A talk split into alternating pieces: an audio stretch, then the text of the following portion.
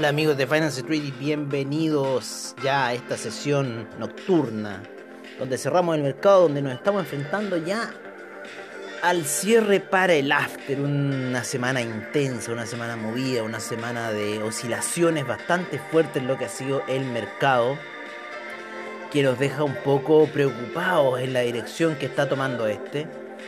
Eh, preocupados también nos dejan ahí ciertas cosas que están empezando a salir en el aire, ¿no es cierto? El fantasma ese del gran desplome que se puede venir para los mercados, todas esas situaciones que están en cierta forma dando vuelta, ¿no?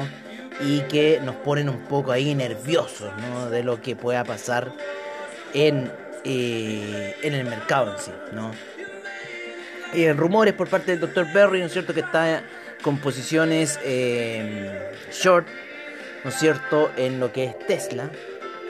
Está con opciones, está con, con algunos put, si es que no me equivoco, el término es put, creo, o algunos call. A ver, déjenme, déjenme ver bien porque no me acuerdo si. Eh,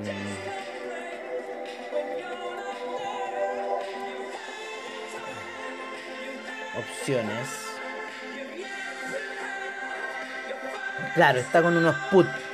Está con unos put el Dr. Berry en. Eh, en lo que es Tesla. Entonces eso ya también empieza a dar ciertas preocupaciones. Eh, una semana agitada, como les contaba, debido a lo que ocurrió principalmente en la Fed. ¿no? La, la reunión de la Fed fue clave. Un poco este, este mensaje que le da al mundo la Fed diciendo que eh, va a, pensando ya en subir las tasas de interés de aquí al 2023 en cierta forma los, los mercados no lo toman eh, de muy buena manera y eh, ocurre todo el desplome que estuvimos viendo eh, durante la semana en el criptomercado, en el mercado. El, Dow Jones ha caído de manera impresionante, está llegando a unos puntos muy, muy complejos, principalmente la media de 100.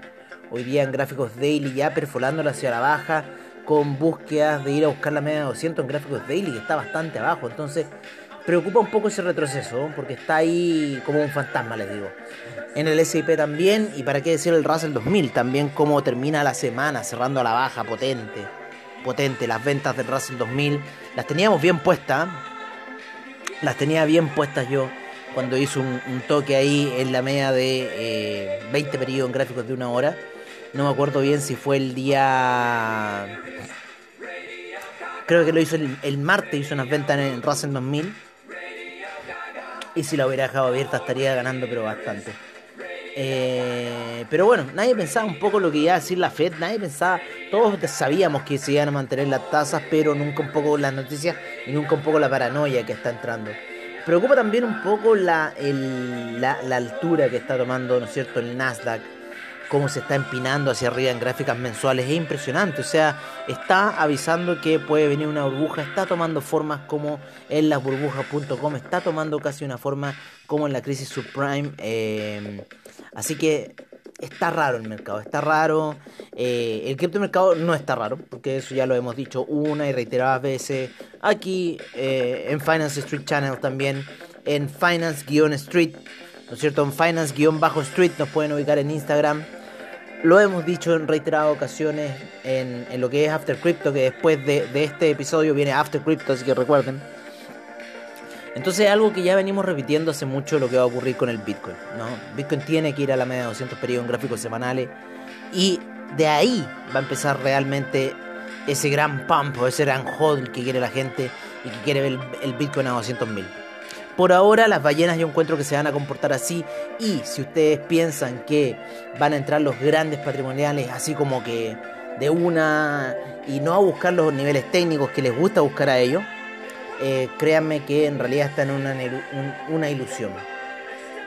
Lo que realmente está diciendo Michael Saylor y otros más, ¿no es cierto?, en todo el tema cripto, en realidad lo vamos a ver en lo que es eh, el After Crypto como tal pero eh, mucho, mucha incertidumbre dejó un poco esta semana en lo que fueron los mercados. Vamos a ver un poco cómo estuvieron semanalmente los mercados. El, el US 30 retrocedió, en la semana un menos 3.72%. El SIP un menos 2.25%, el Russell 2000 menos 4.20%, el US 5000 un menos 1.92% y el Nasdaq ha sido el único que se ha desacoplado de toda la tendencia, sin embargo en los futuros terminó eh, ahí besando los 14.000. Muy raro el comportamiento del Nasdaq, el único está positivo con 0,14%. Por otro lado, también hemos visto que el China 50 se sigue matando, sigue cayendo, ya está en la media de 200 periodos en gráficos daily, ¿no es cierto? El Nikkei también se ha matado. Eh, el, Hoy día retrocedieron fuerte los índices europeos y marcaron en cierta forma eh, los mínimos eh, semanales, ¿no? Por decirlo así. Terminaron negativa la semana los índices europeos, pero, em, pero en cierta forma fue por la gran caída que hubo hoy día. Hoy día fue un desangramiento en lo que fue el mercado en general. Empezó en Europa ese desangramiento y bueno, eh, el día de hoy termina reflejándose un poco en el retroceso semanal para eh, estos índices. Los índices en Latinoamérica también han retrocedido, ¿no es cierto? El Bovespa un menos 0,80%, el IPC de México cayó un menos 2%, los índices en Lima cayeron un menos 7,06%, pero bueno, sabemos lo que está pasando un poco en Lima eh, menos 1.45% el Merval, ¿no es cierto? Y ya el Colcap con el IPSA, con el ICPA principalmente, un poco más tranquilo, menos 0.34, menos 0.45% para la semana. Eh, pero uno de los que rentó fue el Nasdaq, a pesar que cerró los 14.017, pero un poco nos deja ahí en, en, esa disyuntiva. Vamos a ver un poco cómo... Eh, Vamos a ver un poco la vela del Nasdaq, ¿no es cierto? La vela diaria del Nasdaq para ver qué información eh, nos puede decir, ¿no es cierto? Y claro, la vela diaria termina ligeramente en retroceso con respecto a esa potente vela de ayer. Y veámoslo. Eh, veámoslo en semanal. También me interesa ver el semanal que me tincaba que iba a terminar en este semi-doji. Así que está interesante lo que se viene para la próxima semana, porque quizá podríamos estar viendo ese cambio de tendencia, así que deberíamos estarnos saliendo de nuestras operaciones ya para eh, el inicio de semana, porque termina como un doji. Así que, y más encima termina en un triple techo que se está marcando. Entonces, mayor, mayores son las alertas, ¿no es cierto?, de lo que está ocurriendo ahí en el, DAS, en el Nasdaq. Así que los vamos a seguir monitoreando. Eh, yo creo que ya la próxima semana tenemos que salirnos de las operaciones buy. Eh, y ahí, bueno, eh, van a tener que aguantar esas cuentas que en cierta forma están perjudicando a los demás. Así que vamos a ver cómo vamos a sacar esas cuentas a flote, pero las demás vamos a tener que ya cerrar todos esos buy y dejarnos caer, yo creo, la próxima semana en búsqueda de esos 13.581 que nos tienen colgados después del non-fan payroll. Eh, ya noticias para la próxima semana, veamos un poco qué se nos viene, ¿no es cierto?, dentro del calendario. Hoy día estamos en cierre de mercado, así que más que nada estoy haciendo como un gran resumen, más que estar viendo un poco eh, que hoy, que mira, que esto sube, que esto baja, que esto estuvo así. Eh, lo decimos durante todos los días, la mañana, en la tarde, ¿no es cierto? Así que, en cierta forma, veamos un poco qué nos depara la próxima semana en cuanto a datos, a datos duros que eh, en realidad nos puedan hacer mover el mercado. El día lunes, nada. Hacia el día martes nos vamos acercando con el core, el core retail sales. A ver. No, esto parece que.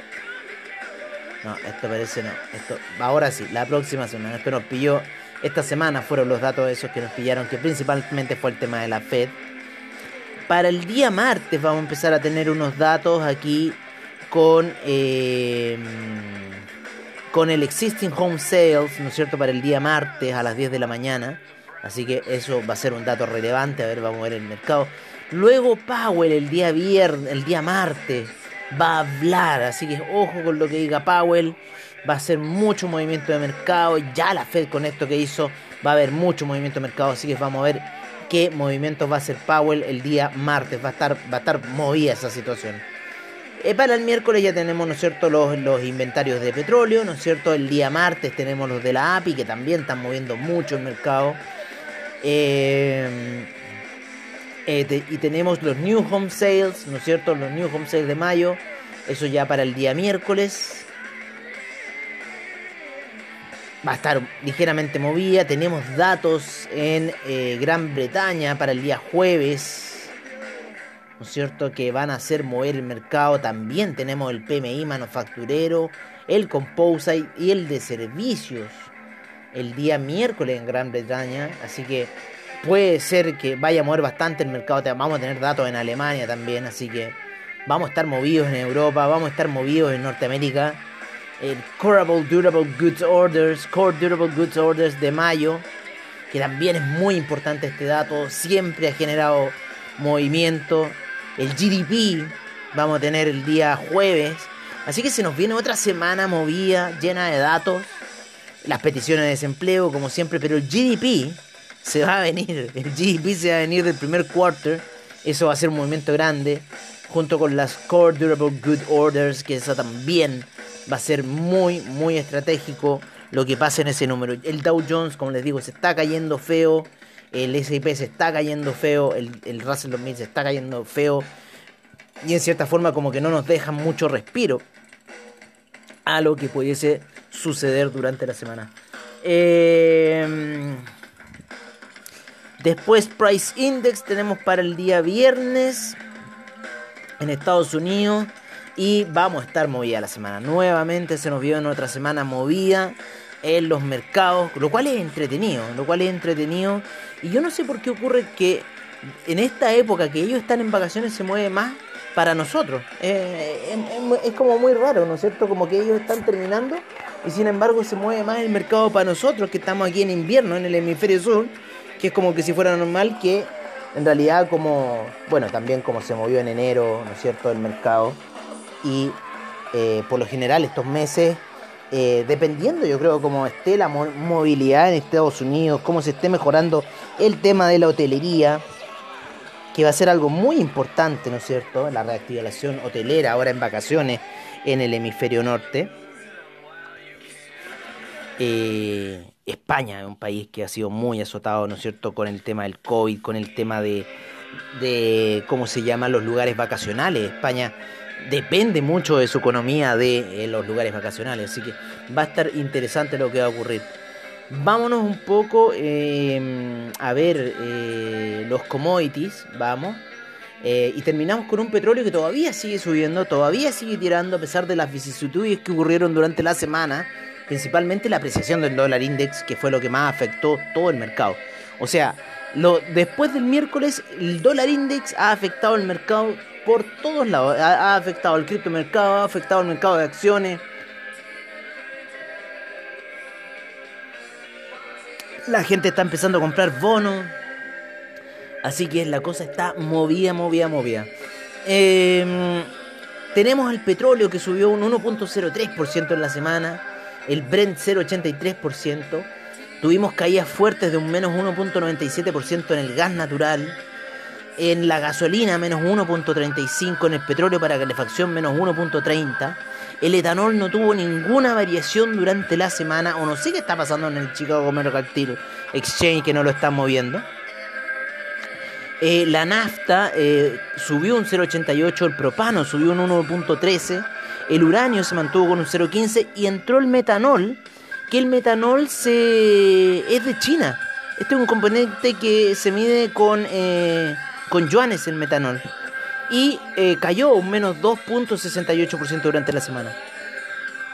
En los commodities, seguimos los commodities, una de las grandes caídas producto del efecto Fed, ¿no es cierto? Producto del efecto dólar index. Fue el oro que perdió más de 150 dólares durante la semana, de haber entrado ahí, ¿no es cierto?, tímidamente en los 1890, luego de haber llegado a los 1900 se pega un porrazo de aquellos gigantescos las velas daily hacia la baja, perdiendo un menos 5.99% durante la semana y cerrando en los 1764. Con eso les digo todo. La plata terminó en 25,76, cayendo un menos 7.63%. Y el platino ya pronto a romper los 1000, eh, a la baja, ¿no es cierto? Buscar los 900 nuevamente con un menos 10.09% en lo que fue la semana. Todos estos datos son la semana. Los commodities fueron muy, muy, muy afectados, amigos míos, durante la semana. Nuestro producto principal, nacional, nuestro orgullo, el cobre, se cayó menos 9.19% por otro efecto que ocurrió durante la semana, que es la manipulación china que está ocurriendo por parte de los commodities ya eh, China el mayor consumidor de todo. Eh, todavía siguen pensando que los gringos lo son o que tienen mayor PIB. Yo creo que los chinos tienen mayor PIB que los gringos. No, entiendo por qué. Los, bueno, los gringos producen armas y eh, otras cosas más bélicas, de mucho poder, de, mucho dinero. Que, bueno, les recomiendo una película que se llama Vice. Vice, que actúa Christian Bale. Sobre la, la vida de de cómo se llama este viejo maldito, el Dick Cheney. Te, llega a caer bien en la película el Dick Cheney. Oye, eh, el cobre menos 9.19% la semana, menos 0.17% el carbón, ¿no es cierto? Por este tema de China, de los commodities, de que están liberando un poco sus reservas, menos 1.65%, 1, perdón, 1.65% el hierro, ¿sí? Eh, el acero, eh, perdón, el hierro 1.64 y el acero 1.65. El cobalto subió fuerte un 4.71%.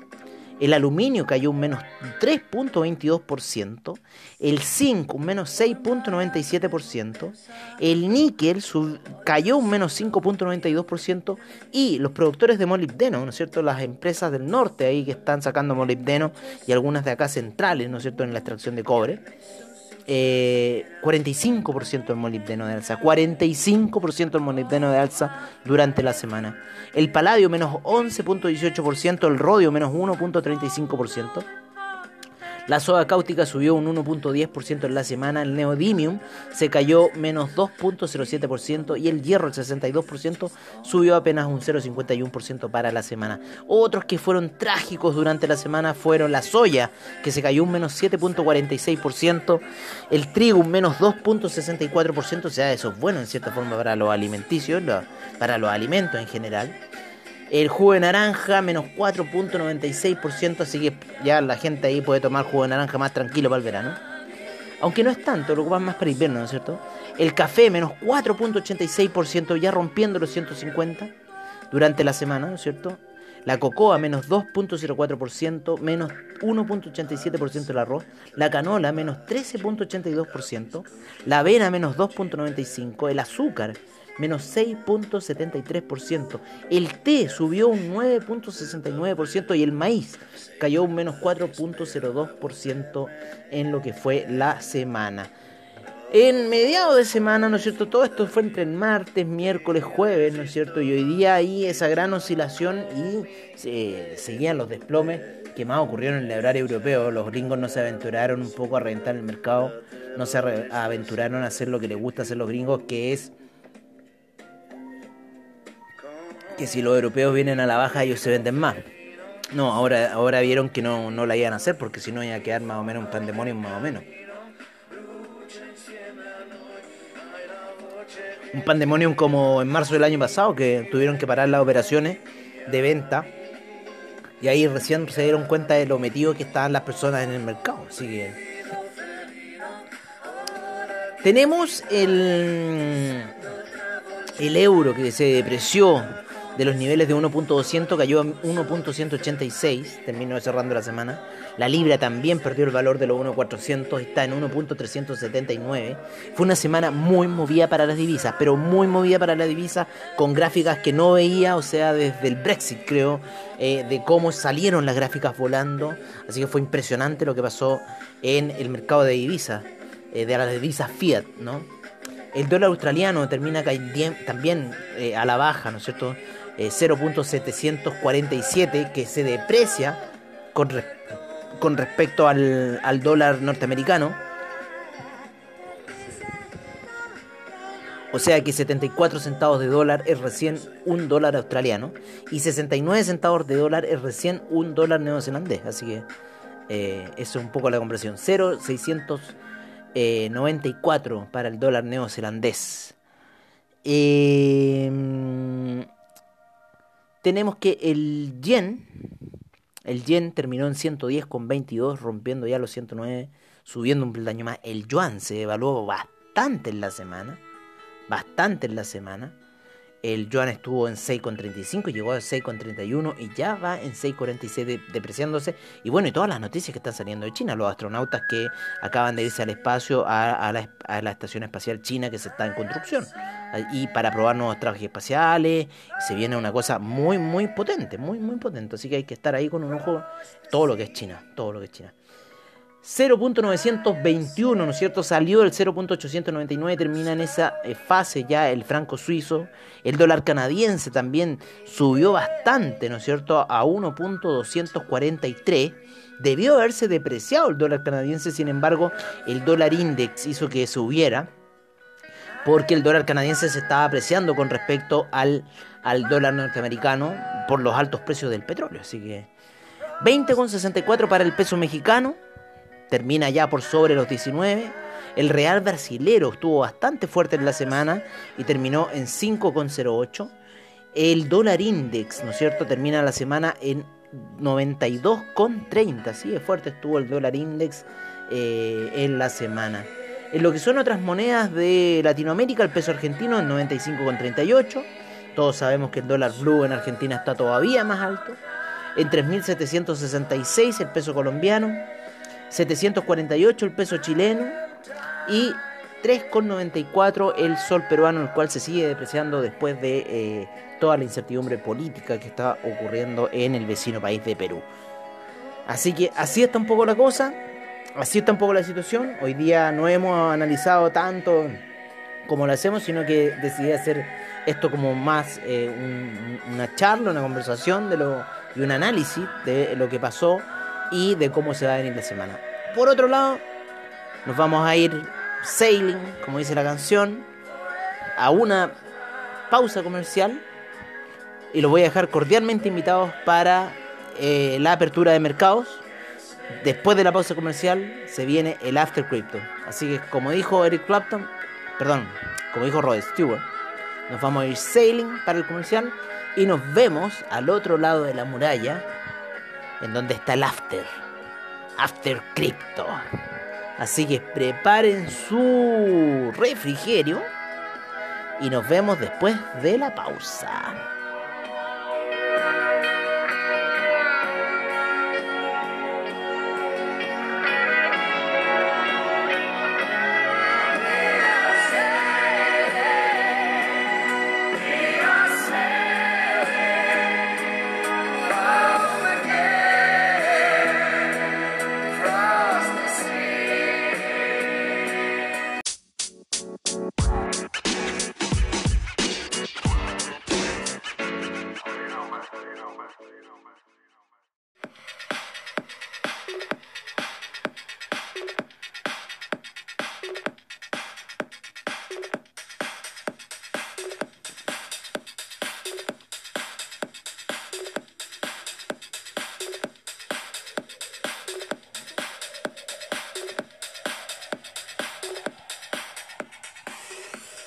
Hola, hola, amigos de Finance Street y bienvenidos a lo que es el After Crypto, como siempre el estilo de Finance Street. Estamos ya en la noche, próximo a la medianoche, eh, transmitiendo para ustedes, como siempre, el After Crypto. ¿Qué nos trajo hoy el mercado? Nos trajo grandes caídas para el día de hoy. Aquí estamos viendo un poco en la plataforma, vamos a ver cómo sigue por lo menos el, Ethereum llegó hasta nuestra. pasó inclusive el 113 FIBO. Lo pasó. Está en la zona ahí. Está volviendo a retroceder en caída. El Bitcoin está volviendo a retroceder en caída bastante fuerte. Eh, vamos a ver cómo está el Crypto 10. Vamos a ver inmediatamente cómo está el Crypto 10 a esta hora de la noche. También en gráfica de 4 horas cayendo feo. Eh, se nos borró el Bitcoin euro, pero lo vamos a volver a poner, control M. Vamos a ver cómo están un poco los pares Bitcoin, cómo están cayendo a esta hora de la noche. Ya lo habíamos visto ahí un poco. Eh, lo habíamos visto un poco en la mañana, ¿no es cierto? En lo que era el video que hicimos eh, en, em, en YouTube, ¿no es cierto? En Finance Street Channel, como también el video que está en Instagram, Finance-Street. Ahí nos pueden buscar en, Instagram, Finance-Street. Oye, veo desangramiento, veo desangramiento a esta hora de la noche, eh, muy, muy feo. Vamos a sacar un poco acá esta situación y vamos a poner eh, vamos a poner un poco acá el Bitcoin Yen los cuales se están desangrando bastante feo. Vamos a poner la gráfica de 4 horas para ver la real situación de esta caída. Bastante fea lo que tiene que ir a buscar el Bitcoin Yen eh, y también el Bitcoin Euro. También tienen bastante espacio para caer todavía. La vela de 4 horas está perforando hacia la baja, así que desangramiento. Vamos a ir a ver nuevamente en el criptomercado, en el Bitcoin, ya lo estamos viendo a esta hora de la noche. Posible objetivo para el Bitcoin ya la zona de los 30.000, así que si rompe estos 35.000 vamos a ir a buscar niveles bien bien bajos y posible un, super dump de 30.000. Así que vamos a ver qué va a pasar. Eh, con el Bitcoin, con los demás, porque en gráficos de 4 horas se ve bastante eh, fea la cosa. Así que vamos a imprimir pantalla y vamos a mandar esto aquí al grupo que le encanta, al Telegram. Eh, de lo que está pasando un poco aquí. Vamos a poner acá y les vamos a decir bastante fea la cosa.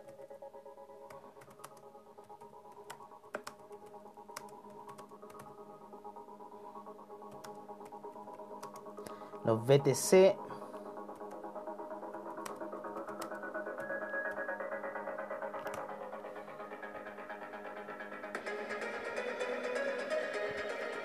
Así que se viene, parece, se viene una quitada bastante grande en lo que está ocurriendo en el mercado a esta hora de la noche. Así que así los dejamos. Así que así se ve la cosa. Sigue short. Short, siguen los shorts, siguen las ventas, sigue el dump, ¿no es cierto? A esta hora de la noche. Sigue el dump en cuatro horas. Y nos vamos a ir a analizar entonces. Nos vamos a ir a analizar un poco el criptomercado en CoinGecko donde no han salido nuevas monedas desde la mañana. 8.017 monedas, 476 exchanges, 1 billón 529 mil millones transados, menos 5.3% de caída ha tenido el market cap. 111 mil millones transados en las últimas 24 horas, 43.4 la predominancia del Bitcoin, 16.8 la del Ethereum y el Ethereum Gas en 9 G-Way. A esta hora de la noche tenemos al Bitcoin, vamos, estamos en el portafolio del Bitcoin en 35.385, el Ethereum 2.195, el Tether en 99 centavos, el Binance Coin 333,58, Cardano 1,41, Dogecoin 0.289, Ripple 0.792, USD Coin en 99 centavos y estuvo más bajo. Polkadot en 20,83. Uniswap 20,08. Bitcoin Cash 57,25. Litecoin 155,02. Solana 35,54. Binance USD en 99 centavos. Chainlink en 20,76. Teta Network en 8,75. Polygon en 1,36. Cayendo todo bien feo a esta hora de la noche. Si bien hay un rebote está volviendo a tomar la tendencia bajista por lo que se veía en las gráficas eh, de eh, lo que es la plataforma de Avatrade. El Stellar en 0.294, el Ethereum Classic 51.97, 48.07 Internet Computer se sigue matando. 0.0983 ya el V-Chain se cayó el 0.1. Filecoin en 64.86, el DAI en 99 centavos, Tron 0.0691, fuerte caída del Tron. El Monero en 266 todavía se mantiene un poco airoso. EOS en 4,53, AAVE en 258,61. AAVE hoy día la sufrió bastante. Neo 45,02. Algorand en 0.969 ya pierde el dólar Algorand. El Bitcoin SB 155,95. Kusama 304,70. Sigue cayendo Kusama. IOTA 0.965 también sigue cayendo. Tesos 3,06. BitTorrent en 0.00305. El Dash en 153,83. El Bitcoin Gold 54,08. El Bitcoin Diamond en 2,44. Y lo más raro, el Bitcoin Bowl que sube a niveles de 28,04. Totalmente dispar de lo que está sucediendo en el criptomercado, el Bitcoin Bowl. Vamos eh, con el mercado del NFT para ver qué está pasando a esta hora de la noche. Tenemos Fugly by Rio en OpenSea, es la obra que hay exponiéndose. Vamos a ver de qué se trata esta obra. Es un animado nuevamente de una cara. Han salido muchas caras el día de hoy. A ver cuánto está cotizada esta obra a esta hora de la noche. A ver, tiene un price history, all time highs, price average de 0.5 Ethereum. Eso, eso, eso ha sido eh, el, el, precio en que más se vendió, 0.5 Ethereum. Y, se, y estaban, pidiendo, estaban ofertando 0.01 Ethereum, le estaban bajando el valor a la obra de lo que lo compró Reo, que fue en 0.5 Ethereum, o sea, un chiste. Así que en eso está apreciada esta obra, es un NFT, una cara una cara deforme, con una respiración y que se echa para adelante. Está bastante rara el, NFT este de la noche, que vale 0.5 Ethereum. Nos vamos entonces al mercado como tal, donde tenemos 16.984 millones, 1.426 millones transados las últimas 24 horas. Teta Network en primer lugar, cayendo muy fuerte el Teta Network. Chilis, eh, segundo, tercero en Coin, cuarto de Centraland, quinto Flow, sexto Bakery Swap, séptimo Ultra, octavo Ecomi, noveno Axe Infinity, décimo Wox. En el mercado de DeFi, nos vamos a ver el mercado de DeFi, donde tenemos 73 mil millones y tenemos 6.245 millones en volumen transado. En las últimas 24 horas. Se sigue rompando el mercado del DeFi luego de haber estado en 143 mil millones. El Uniswap en primer lugar, segundo Chainlink, tercero DAI, cuarto C-DAI, quinto C-USDC, sexto AAV, séptimo PancakeSwap, octavo CETH, eh, noveno Terra, décimo Maker. Así se encuentra el mercado de DeFi por parte de CoinGecko. En CoinMarketCap nos vamos al mercado de CoinMarketCap a buscar el Polkadot Ecosystem, como siempre, donde tenemos 37 mil millones. Ha caído, un menos, ha caído 7.51% este mercado y 3.300 millones en volumen transado a esta hora de la noche. El Polkadot Ecosystem se encuentra con Polkadot en primer lugar, segundo Chaining, tercero Kusama, cuarto Ontology, quinto Ox, sexto Anchor, séptimo Ren, eh, octavo Ren BTC, noveno RLC y décimo Ocean Protocol. Y todas con caídas fuertes en las últimas 24 horas especialmente Kusama con un 9% de caída. En el Binance eh, Ecosystem tenemos 75 mil millones y 6 mil millones transados a esta hora de la noche. Binance Coin en primer lugar, segundo Binance USD, tercero PancakeSwap, cuarto MDX, quinto The Graph, sexto Bakery Token, séptimo Ontology, octavo One Inch, noveno Venus, décimo Rift en el mercado de el Binance Ecosystem. En el Solana Ecosystem tenemos 86 mil millones y 59 mil millones de volumen transado. Como siempre, Tether en primer lugar, segundo Solana, tercero Chainlink, cuarto Terra, quinto de Graph, sexto Arweavy, séptimo Ren, octavo Brand Protocol, noveno Serum, décimo Civic. Así se encuentra el mercado del criptomercado de Solana a esta hora de la noche. Algunas noticias que hayan pasado en el mundo cripto, por supuesto, siempre ocurren noticias y hoy día se las vamos a dar por parte de los mejores, de uno de los mejores de noticias que es Cointelegraph en español. A ver qué ha pasado. 62 noticias han salido para el día de hoy. John McAfee afirma que ha perdido toda su fortuna en criptomonedas. John McAfee afirmó en una audiencia de extradición en España que los cargos de evasión fiscal que se le imputan tienen una motivación política. The Graph Foundation concede una beca de 60 millones de dólares a un desarrollador de infraestructuras de protocolos. La empresa de infraestructura de protocolos Streamfast es la destinataria de la totalidad de la subvención de 60 millones de dólares. Trabajará con The Graph para seguir desarrollando sus ambiciones de Internet descentralizada. Lanzan Wallet para gestionar acceso a Human Protocol. Human Wallet es el nombre de la billetera que han lanzado para gestionar el acceso a Human Protocol. Un activo para todas las clases. ¿Qué se puede esperar del Bitcoin como moneda de curso legal? Estamos ante el comienzo de la adopción de Bitcoin. ¿Más países seguirán el ejemplo de El Salvador, pero tendrán éxito? Esas preguntas se las hace aquí, eh,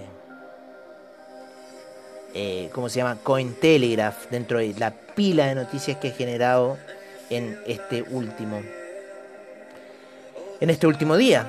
¿No está seguro de que los salsistas hayan vuelto? Así es como el cruce dorado detecta los cambios de tendencia. La convergencia de medias móviles clave es la fuerte señal del mercado está pasando de bajista a alcista, pero no sé por dónde, cómo inventan estas noticias. Yo no sé cómo inventan estas noticias, no sé quién es su analista técnico, se lo juro que eso me da rabia un poco de Cointelegraph que escribe estas cosas como tan ah, esperanzadora, no sé, no sé por dónde.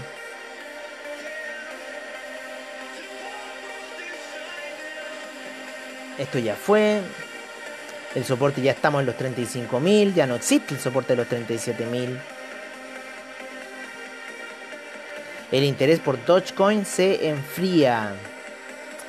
A ver, vamos a ver alguna noticia por parte de CryptoPanic. El precio de Perlin sube 100% al intensificarse el interés por soluciones de energía. ¿Por qué deberías usar el fondo C10 de Invictus Capital para comprar en la caída? Porque se están yendo short. Grayscale Investments considera New Crypto Trust.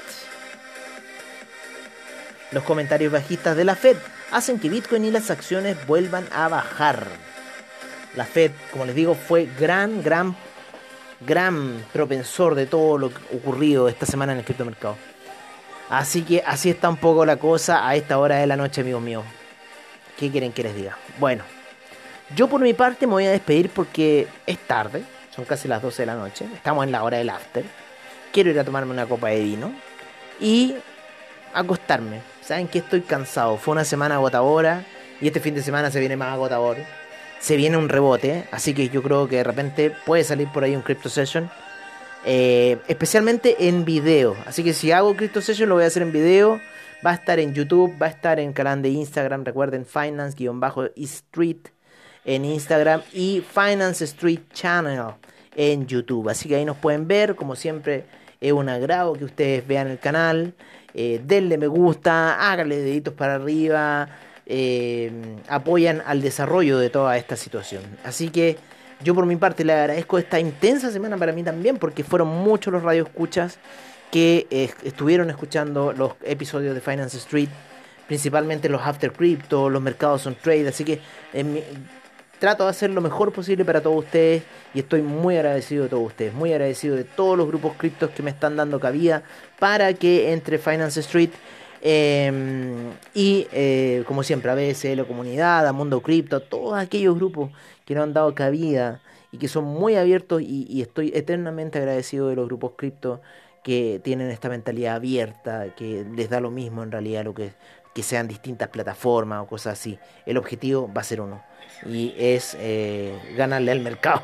Están todos así, están todos ya pensando como los traders que estábamos ahí en el año 2008, ahí llamando por teléfono para que nos pudieran ejecutar órdenes. Así que mm, yo por mi parte me despido, muy agradecido a todos ustedes y nos estamos viendo en un nuevo episodio de After Crypto en la semana, durante la semana y los dejo cordialmente invitados para el día domingo a la apertura de mercados como siempre al estilo de Finance Street. Que tengan un muy buen fin de semana, nos estaremos viendo en las redes sociales de YouTube e Instagram y eh, eso, que tengan muy buen trade en la noche. Cuídense de esta bajada que se viene fuerte.